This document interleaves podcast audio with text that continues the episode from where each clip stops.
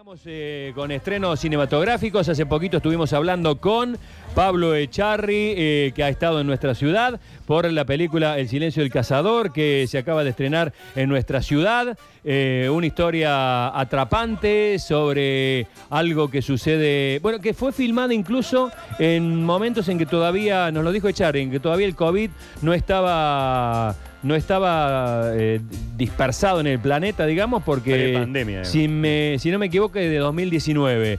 Eh, entre los protagonistas de la película está Alberto Aman, cordobés, un joven que se fue a España como tantos eh, cordobeses y como tantos argentinos que se van al viejo continente. Él con su carrera de actor bajo el brazo consiguió consagrarse a través de una película española y a partir de ahí en esta nueva eh, realidad que exhibe el mundo de las series de televisión y de las películas, elencos multirraciales, multiculturales, eh, hay espacio para latinos, hay espacio para orientales, hay espacio para gente de todos los colores, de todas las razas y de todos los sexos. Y el cordobés Alberto Aman anda por el mundo y está haciendo lo que más me lo que más le gusta y lo que más me gusta verlo hacer, actuar. ¿Cómo estás, Alberto? Buen día, te saludamos desde tu Córdoba natal. Hola, ¿qué tal Sergio? Hola a todos los compañeros que están ahí trabajando y a los oyentes. Bueno, Acá estoy en México. estás en México. Mira, te- la, la primera pregunta que hay que hacerte a vos es ¿dónde estás? Sí, Estoy en, en Ciudad de México, sí, en el DF, antiguo DF, sí. Eh, ¿Qué estás haciendo? Estoy ensayando una película que, que va a dirigir Luis Mandoki, Ujú. gran director mexicano, y empezamos eh, el lunes que viene el rodaje. Eh, ¿Se puede adelantar? entre eh, mi personaje es mexicano, así que estoy con coach para el acento mexicano, o sea Mm. que hablo ya más raro que no sé ni cómo hablo, pero bueno. Bueno, pero, pero en, en Narcos ya más... Ah, bueno, pero en Narcos iba por el colombiano. Sí, narcos colombiano, en la deuda eh, Oliver Steel, peruano. en España he trabajado en- con acento español siempre, o sea que bueno. Bueno, qué versatilidad. Bueno, eh, contanos un poco de este flamante estreno que ha sido eh, en buena parte eh, bancado por eh, el Polo Audiovisual de Córdoba y cada vez que en tus redes sociales hablas de eh, algo que tiene que ver con Córdoba lo haces con un amor entrañable, no sos de los que se olvidan de sus orígenes. No, yo soy cordobés, yo nací en Córdoba y me crié ahí. Bueno, estuve desde los dos meses hasta los tres años y pico en, en España, pero nací en el Hospital Español, volví con antes de cumplir los cuatro años y, y me crié ahí, crecí ahí, mi adolescencia estuve ahí hasta los 25 que me fui a España. Entonces Córdoba es, es mi, mi ciudad, Claro. la conozco mucho, he recorrido Argentina muchísimo, pero Córdoba, no sé, es mi corazón, está en mi corazón siempre. Bueno, y, y- y están de estreno, ahora hemos estado hablando con, con Pablo Echarri hace poquito de la, de la Sí. peli y ahora están de estreno, eh, ya, ya la podemos ver, El silencio del cazador. Vos sos el malo de la peli, por decirlo de alguna manera. Eh, por decirlo de alguna manera, sí, de- yo no lo enfoqué como el malo, porque, pero sí es un tipo que está en una, en una gran crisis, eh, yo creo que porque está perdiendo su padre, está muy enfermo y, esos tipos que sus pequeños o no han tenido ningún logro grande en la vida, digamos, más que intentar seguir los pasos de su padre y es un tipo muy atado a las tradiciones, eh, un tipo con un carácter bastante fuerte y muy posesivo, muy posesivo de la gente, incluso de- del sordito que es el niño que le dice sordo, pero no es sordo, es mudo. Mm. Entonces, este tipo de cosas, ¿no? Como, y, es un niño, pero lo tiene trabajando en la tarefa y luego lo lleva a cazar, lo pone en peligro, pero lo quiere a la vez al niño. Es un tipo muy, muy contradictorio, también muy, muy machista, muy, posesivo con, mujeres, con la gente, en realidad, con todo el pueblo, ¿no? Cree que el pueblo es suyo. Entonces ya desde ahí, pues, mal vamos. O sea, nada bueno puede traer eso, me parece. Este, ahí eh, tu contrafigura es el propio Echarri, que él es un ecologista, que es una persona que está en tus antípodas.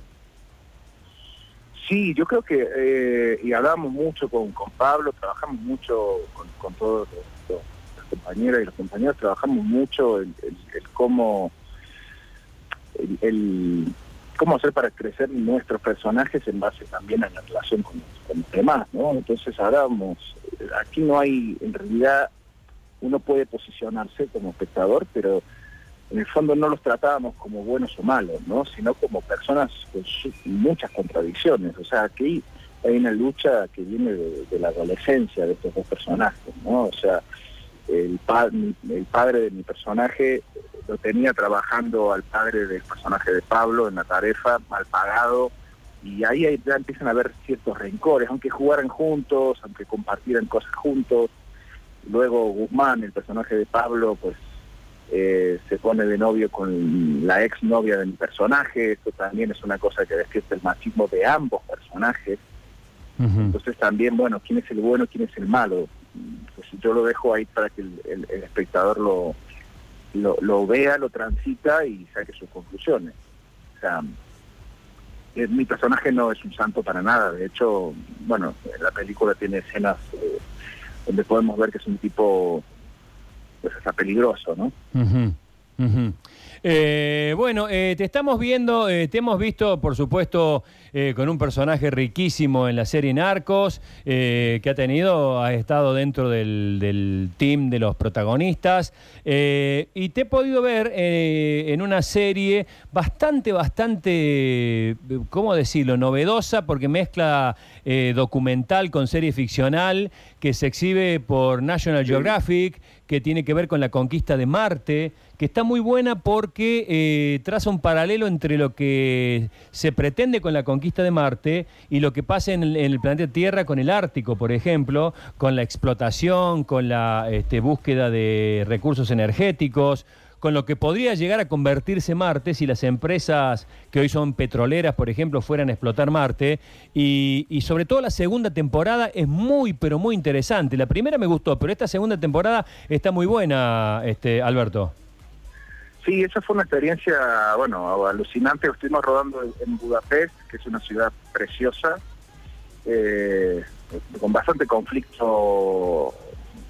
Hay mucho, es un, eh, hay un gobierno de ultraderecha y, y, en el rodaje teníamos una compañera asiática y a las 4 de la tarde, creo, le hicieron el saludo nazi en la calle, le hicieron volver a su país. O sea, hay una, una tensión que sí, pero qué, qué carajo tiene, perdón, pero qué carajo sí, tiene en cabeza. O sea, eh, un compañero negro, un gran amigo, eh, estuvo muy maltratado, o sea, por la, por, la gente de los comercios, o sea, una discriminación eh, muy grande, ¿no? Eh, y esto, bueno, en Europa también es algo que está así como resurgiendo, asusta mucho. El rodaje lo tuvimos ahí y luego en el desierto, en Erfurt, en Marruecos, con 56 grados de calor, o sea, las escenas que se ven de Marte son de desierto y estábamos con trajes de neopreno, había médicos que nos daban electrolitos, no sé qué nos daban para que nos desmayáramos ahí porque era un calor muy, muy, fuerte, pero la experiencia de, ese rodaje, además de conocer gente maravillosa, eh, el tema que trata me, me, resulta apasionante, ¿no? Hay gente que dice, pero ¿qué vamos a hacer en Marte con la cantidad de problemas que tenemos que solucionar acá, ¿no? Eh, ese es uno de, de los conflictos que aparecía, pero también el, el, el, tratar de ubicarnos en ese posible futuro que va a llegar, además va a llegar como tarde en el 2036, ya lo tiene planificado. O sea, viaje con humanos. Claro. Eh, o sea, eso lo vamos a poder ver, digamos, mucho de nosotros. Entonces, eh, en la segunda temporada, como bien decías, aparecen estos los, los, problemas sociales que, bueno, yo creo que un poco si vamos a repetir los mismos errores, yo creo que es muy posible, además, porque Marte es un lugar que para las grandes empresas multimillonarias, que pueden gastarse miles de millones de dólares en, ir para allá, los recursos y los beneficios que van a sacar de esos viajes van a ser enormes por la cantidad de minerales, de investigación. Entonces, bueno, pues eh, yo creo que pone ahí también pues este asunto sobre la mesa, ¿no? Para que para que un poco yo creo que con la intención de que reflexionemos un poco sobre lo que estamos haciendo acá, ¿no? Sí, sí, sí, sí. es fundamental eso, sí. Mm, yo creo que las sociedades tenemos eh, una responsabilidad, pero está muy difícil votando una vez cada cuatro años. O sea, yo no creo que, realmente tengamos, yo no creo que haya un país en el mundo que tenga una democracia real. O sea, para mí la democracia real es una a través de plebiscitos, una democracia directa, vinculante, eh, y articular eso no es tan difícil, porque hablan de las elecciones eh, vía internet, a través de una aplicación, y con la tecnología que tenemos hoy en día eso es, es imposible porque es sumamente corruptible, pero si utilizaron la tecnología blockchain, por ejemplo, que es incorruptible, podrían podríamos votar desde el teléfono sin ningún tipo de posibilidad de fraude electoral. ¿Por qué no lo hacen a eso? Claro. Tal vez les interesa el fraude. O sea, en definitiva, eh, yo creo que no solamente el sistema es puede ser un gran enemigo, sino el, cómo el sistema ha organizado estas estas consultas populares para poner un presidente cada cuatro años y luego van y hacen exactamente lo contrario a lo que prometieron, que es otro asunto, y no hay ninguna manera de echarlos cuando son nuestros empleados. O sea, eh, ahí es donde yo considero que tenemos un serio problema como sociedad y es una responsabilidad nuestra exigir que, cambien en ese sentido las cosas. ¿no? Luego hablan de que el pueblo no está preparado, de que la que el pensamiento crítico está sobrevalorado, no, sin pensamiento crítico no avanzamos a ningún lado. Entonces, bueno, Alberto, quería consultarte, en un año mm, difícil para, para todos los rubros en, este, en pandemia, hoy en Argentina justamente estamos cumpliendo el año del caso cero, del primer caso que se descubrió de coronavirus aquí en nuestro país. Querés saber dónde te tocó, en estos lugares del mundo que nos decías que tuviste que, que, recorrer por cuestiones laborales, y cómo, cómo lo afrontaste, si también fue muy difícil para vos y tu carrera profesional. Fue muy difícil por cómo me ha afectado emocionalmente y cómo ha afectado a personas cercanas. Eh, la muerte ha estado presente este año, ha sido muy, doloroso, he perdido amigos, eh, familia, entonces ha sido muy doloroso.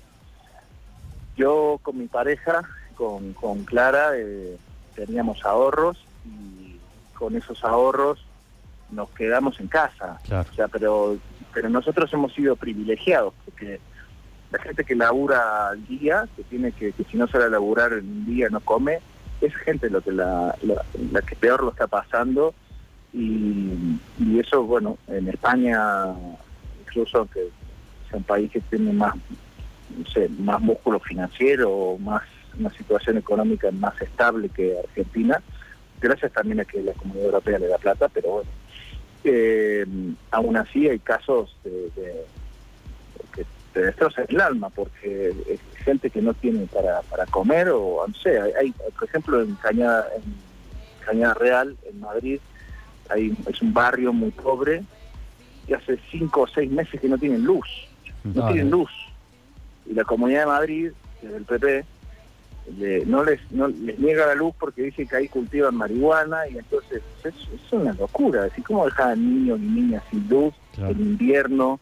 Además que vino el Filomena, que o sea, por primera vez nevó en Madrid, ¿sabes? Una cosa de loco, o sea, 40 centímetros de nieve eh, y esta gente sin luz. O sea, hay una deshumanización, digamos, enorme en el trato, ya no solo cotidiano, sino desde, el Estado hacia la gente, que es, es inconcebible. Entonces, eh, con respecto a la pandemia, nosotros nos encerramos en casa, hemos sido muy, muy, muy cuidadosos. El trabajo de narcos se suspendió en marzo, luego lo retomamos con protocolos así súper seguros, encerrados en una habitación de hotel aquí en México y a grabar el único día que tuve que grabar.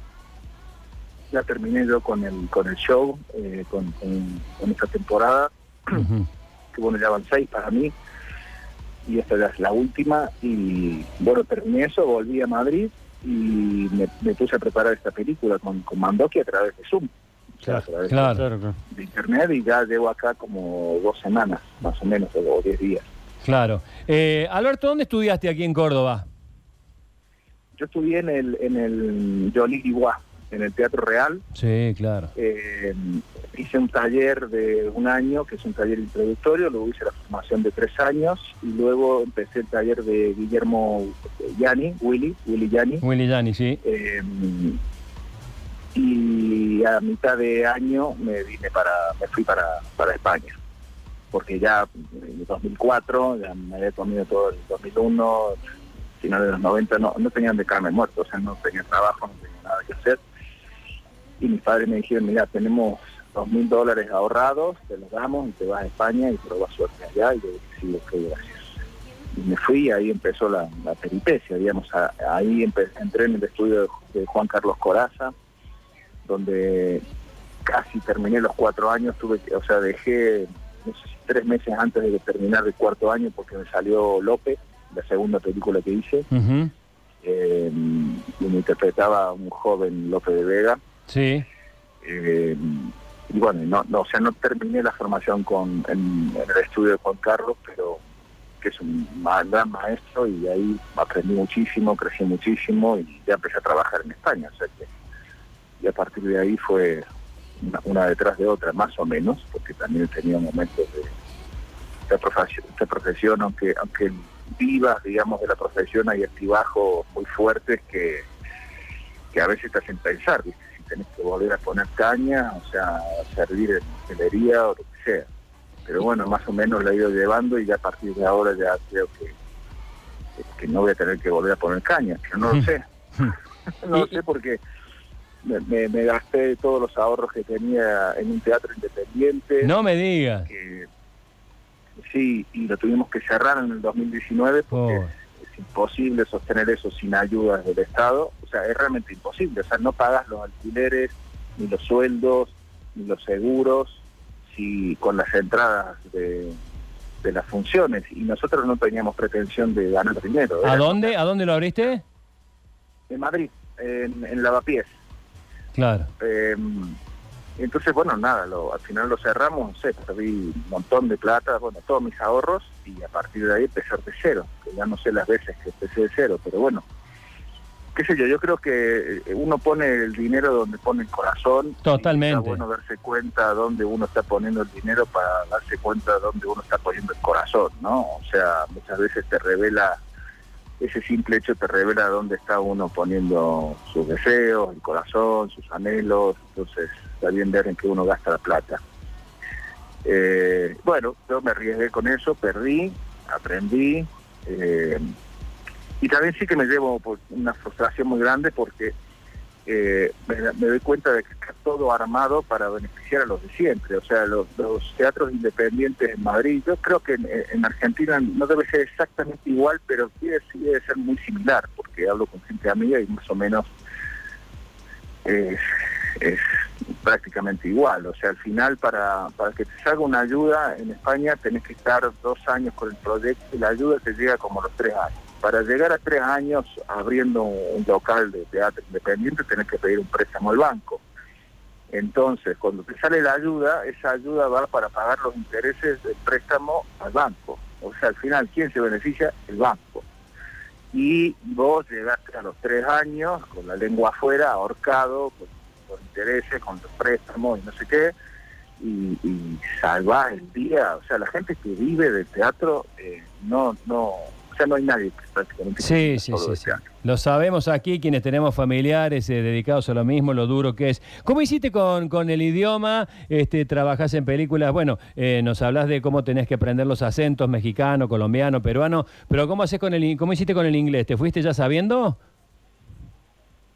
Con el inglés, eh, yo creo que es, es eh, el, el- o sea, me puse las pilas durante un tiempo porque, bueno, hice un, hice un comercial para Chanel eh, cuando arranqué, que bueno, eso me dio también una proyección internacional importante, me dio una buena guita que, pues, eh, rápidamente la, la puse en una cafetería que tenemos ahí en, en Lavapiés, una cafetería pequeña, así medio vintage, eh, manteniendo, digamos, el, el look de las viejas cafeterías de Madrid de los años 70, eh, que se llama Cafetería Venteveo, como pájaro, con dos socios de Córdoba, de allá, dos hermanitos míos de la vida, y bueno, como una especie de inversión, decir, bueno, si, si me quedo sin laburo, tengo dónde ir a comer. Así. Claro, O sea, me iba a desayunar, a comer y a cenar ahí. claro. Eh, y, y bueno,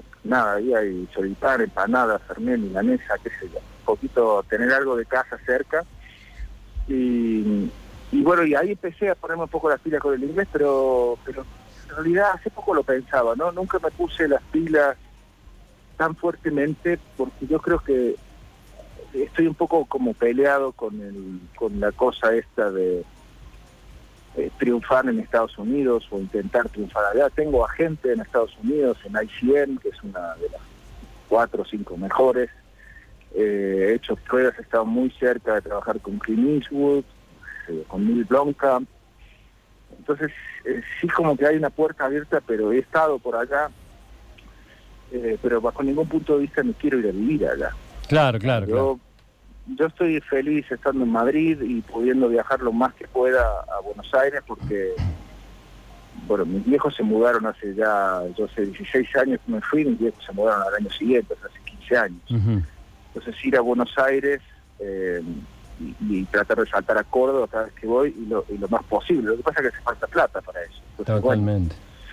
ya, ya, ya tengo 42 43 juntos ahora en octubre este año y ya dije, bueno, Alberto, ya está bien de, de, arriesgar tanto, porque lo del teatro fue un palo duro, eh, porque me quedé sin peso, ¿no? Uh -huh. pedirle al banco, qué sé yo, estas cosas.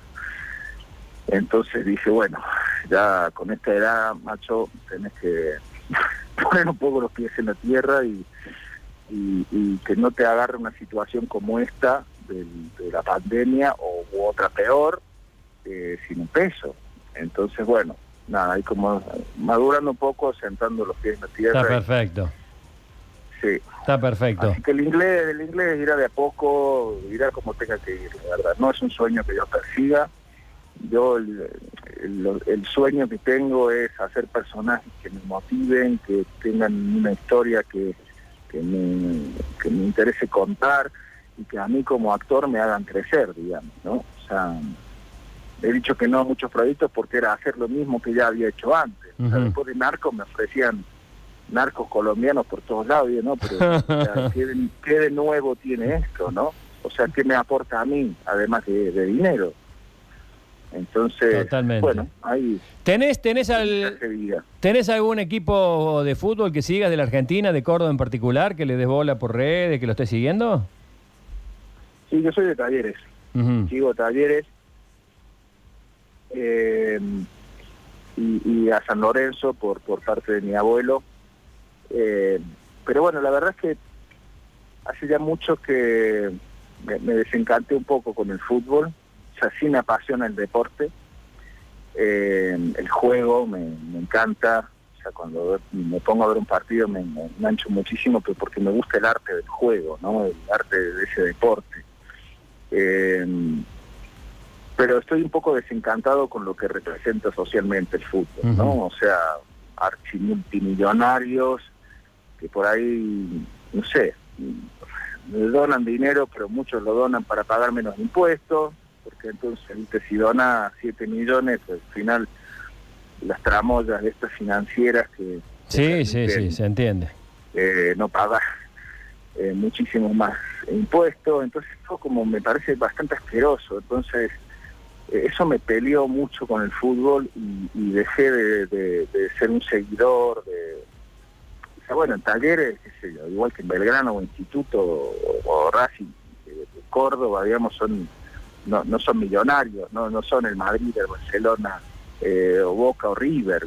Pero, pero lo que hace a la institución del fútbol, eso me, me da bastante asco, entonces no decidí no, no pagar nunca más una entrada, no ir a la cancha, no sé. Me genera contradicción, así que bueno. Te entiendo, te entendemos perfectamente. Alberto, te mando un abrazo enorme desde Córdoba. Gracias como siempre por, por tu amabilidad, por tenernos en cuenta. Sabemos que estás con la agenda hasta las manos, pero siempre que tenés un, un espacio, eh, te lo dedicas para hablar con nosotros. Te mando un fuerte abrazo, querido amigo. igualmente, Sergio, querido, sabes que ya te lo dije, te, escuchaba cuando era un adolescente con los burdos, te sigo, te, admiro mucho y te agradezco a vos y a tu equipo la posibilidad de charlemos. Un abrazo grande. Un abrazo a todos. Dale, dale. Y cuando andé por Córdoba no va a faltar la oportunidad de comerse un asadazo. Dale, sí, sí, por favor. Así va a ser. Chao, querido. Chao. Alberto Aman, eh, cordobés internacional, está filmando en el mundo, España, México, Budapest, la serie sobre Marte. Ahí está con nosotros hablando con todo al aire. Estás escuchando con todo al aire.